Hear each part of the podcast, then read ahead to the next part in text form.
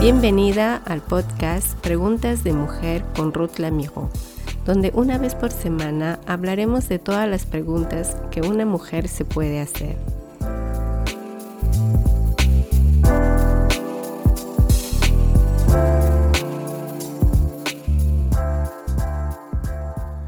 Jesús tenía la oración como una prioridad durante el tiempo que ministró en la tierra. Sus discípulos, que solían pasar mucho tiempo con él, les pidió que le enseñara cómo deberían orar.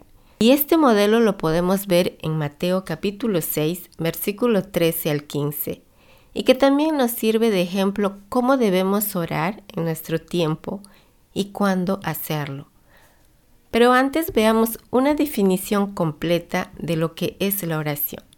La oración es una actitud espontánea que una persona puede hacer o un grupo de personas que entran en comunicación para hablar con Dios. En una definición más larga que lo podemos hacer ahora, podemos decir que orar es dirigirse y encontrar una solución. Orar también es invocar, llamar a, su auxilio. Orar también puede ser como una súplica, implorar, orar con insistencia. Orar también podemos decir que es interceder, intervenir en favor de alguien. El Nuevo Testamento explica que el cristiano puede intercambiar con Dios como a un Padre en el nombre de Jesucristo. Pero la oración es más que una simple acción de hablar con Dios. En la práctica y la realidad, por la mayoría de cristianos creyentes, la oración se puede hacer a solas frente a Dios por la mañana, para otros puede ser en momentos por la noche. El tiempo dependiendo de cada persona será un poco más o menos largo, por otro será un poco más o menos corto. Y luego uno se puede ver en ese momento nuestro corazón elevarse a Dios en una circunstancia extraordinaria que nos hacen sentir una necesidad especial de acercarnos a Él. Entre ellas distinguimos tres tipos de oración la oración de intercesión, la oración de confesión y la oración de gratitud. En el libro de Lucas capítulo 18 versículo 13 encontramos a un hombre que comenzó a hacer una real oración de humildad. Era un recaudador de impuestos.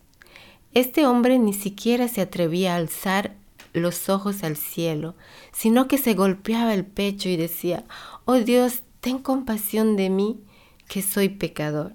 Él no ora por su salud o su negocio o cualquier otra cosa.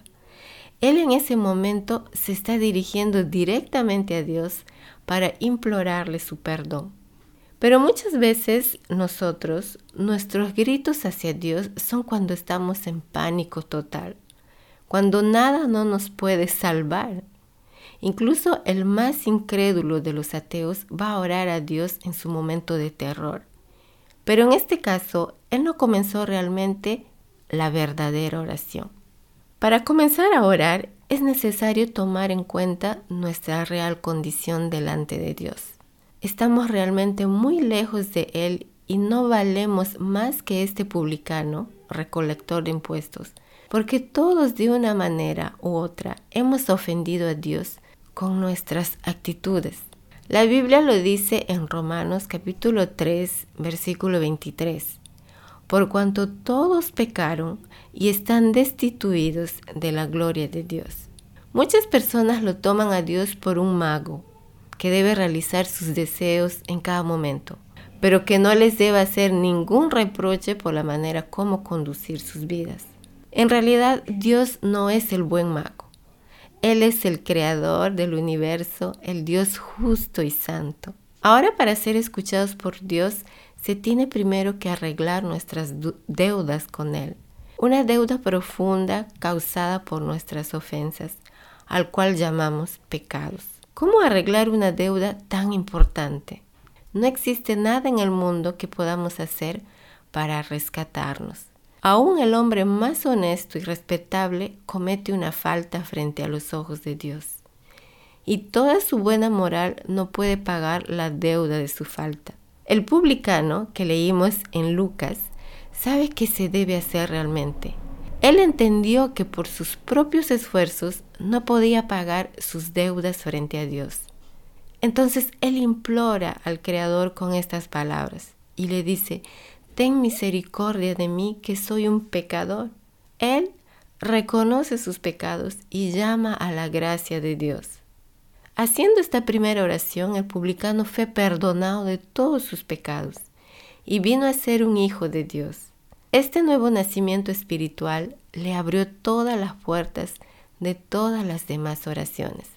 Los hijos de Dios están seguros de ser escuchados por su Padre. En la jungla espiritual, el cristiano está confrontado a toda clase de predadores. Algunos son muy feroces, como un leopardo o un león, y nos atacan directamente y nos obligan a estar siempre a la guardia. Pero otros son más sutiles, que rampan como una serpiente y son casi invisibles. Estos predadores usan nuestra vigilancia o nuestra distracción para atacar en el momento oportuno un poco como las leonas que rodean discretamente al lado de una manada de gacelas y esperan que se haya acostumbrado las gacelas a su presencia para atacar tan rápido como un rayo en el buen momento. Los enemigos del cristiano pierden de vista la vigilancia y se duermen poco a poco. Eso fue la táctica del diablo que después de haber tentado en vano el Hijo de Dios con sus promesas elocuentes, se alejó de él en el momento favorable. Esto lo podemos ver en Lucas capítulo 4 versículo 13. Y ahora tú me puedes preguntar diciendo, pues, ¿quién puede orar al final? Un cristiano es en primer lugar el que puede orar directamente al Padre. Entonces, un cristiano tiene que luchar contra las rutinas de la oración. Y para hacerlo es que debemos darle todo el espacio al Espíritu Santo. Orar en realidad es hablar a Dios y no a uno mismo. Pero cuando nuestras oraciones son manifestaciones de lo que nos pasa por la cabeza o una lista de pedidos de oración ya preparadas de antemano y que repetimos sin sentimientos y bajo la forma de un largo monólogo, la presencia de Dios y la dirección del Santo Espíritu no se le da tanta importancia. Recordemos que cada vez que oremos es que nos estamos dirigiendo al Creador del universo, a través de su Hijo Jesucristo, muerto en la cruz por mí y por ti, si es que le has dado tu corazón a Él.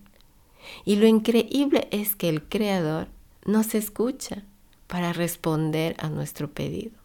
Pero la Biblia nos dice que cuando oremos no busquemos convencer a Dios. Más bien es Dios quien quiere convencernos de invocarle a Él. Lo dice en Salmos capítulo 50, versículo 15. Invócame en el día de la angustia, yo te libraré y tú me honrarás. A veces existen formas erróneas de pensar en las personas cuando guardan de su religión pasada. Una de ellas es que buscan convencer a Dios para responder a sus pedidos. Por ejemplo, cuando dicen, Señor, ten piedad de mí, eso es una actitud de no conocer muy bien a Dios. Porque si realmente conociéramos a Dios, no exigiríamos a Dios de tal manera. Ahora, ¿qué son los obstáculos a nuestra oración? Lo podemos ver en, Isaías capítulo 59, versículo 2, que dice que el pecado pone una separación entre nosotros y Dios. Y en Santiago capítulo 1, versículos 6 al 7 dice que la incredulidad es un pecado. Esta incredulidad ofende a Dios porque duda de su amor y su poder. Todo lo que le pidamos con fe en oración, Dios nos responderá. Y en Mateo capítulo 6, versículo 15, Dios nos exhorta y nos dice, no esperes ser respondido de la parte de tu Padre si no eres capaz de perdonar las, las ofensas a tu hermano. Y en Primera de Pedro capítulo 3 versículo 7 es un versículo que es muy descuidado en realidad, pero que explica por qué algunas familias tienen tantos obstáculos y derrotas. Si un esposo no honra a su esposa y sus hijos cómo deberían ser, si Él descuida la comunión espiritual entre ellos, Si él guarda rencor en su corazón por alguna falta, su pareja está en peligro. Esto también es válido por una esposa o una iglesia que guarda resentimientos y pleitos. Dios dirá, vas primero a perdonar a tu hermano con quien tienes un disgusto y luego podré recibir tu ofrenda. En Mateo capítulo 5 versículo 23 lo dice esto. Así que en nuestras oraciones no usemos palabrerías tratando de convencer a Dios. Más bien, es a Satanás que debemos de vencer. Vimos lo que impide a que nuestras oraciones sean respondidas. Las razones son nuestros propios pecados. Lo dice Isaías capítulo 59, versículo 2, que lo hemos visto en el primer obstáculo de la oración. En lugar de pelear contra Dios o de batallar con nosotros mismos, entremos más bien en el real combate y hagamos pedazos a nuestros enemigos espirituales para la gloria de Dios. La pregunta ahora es, ¿cómo debo orar?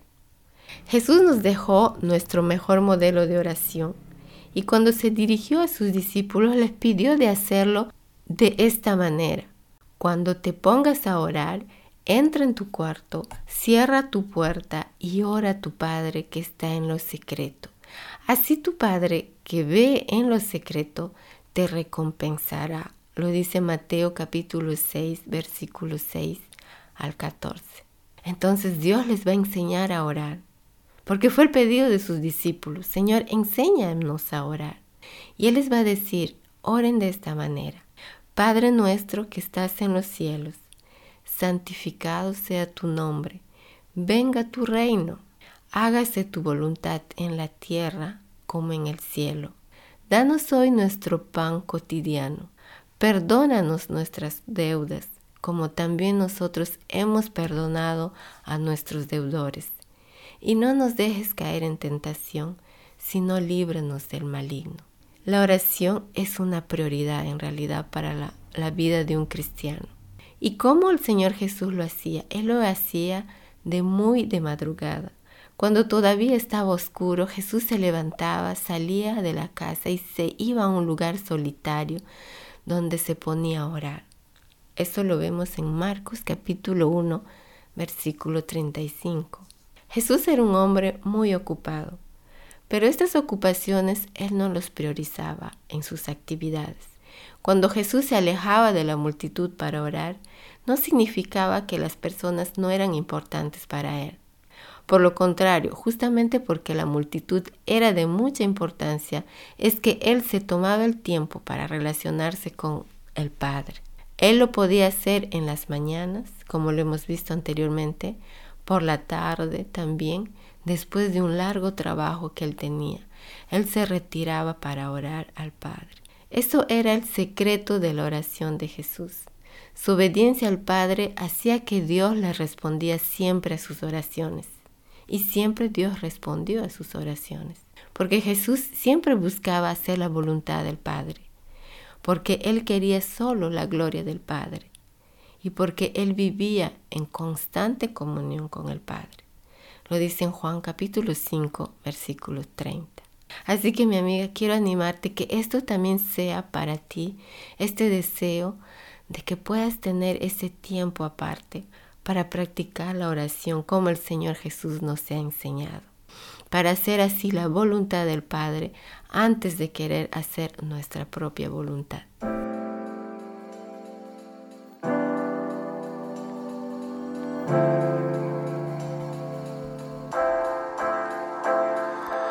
Gracias por ser parte de esta comunidad. Me encantaría que pudieras compartir este podcast con tus amigas y conocidos. Puedes encontrarme en las plataformas Spotify, Deezer, Apple Podcasts, Google Podcasts. Todos los episodios estarán agrupados en nuestra página web preguntasdemujer.com. También nos puedes encontrar en las redes sociales de Facebook e Instagram con Preguntas de Mujer. Gracias por ser parte de este podcast con Ruth Lamijo.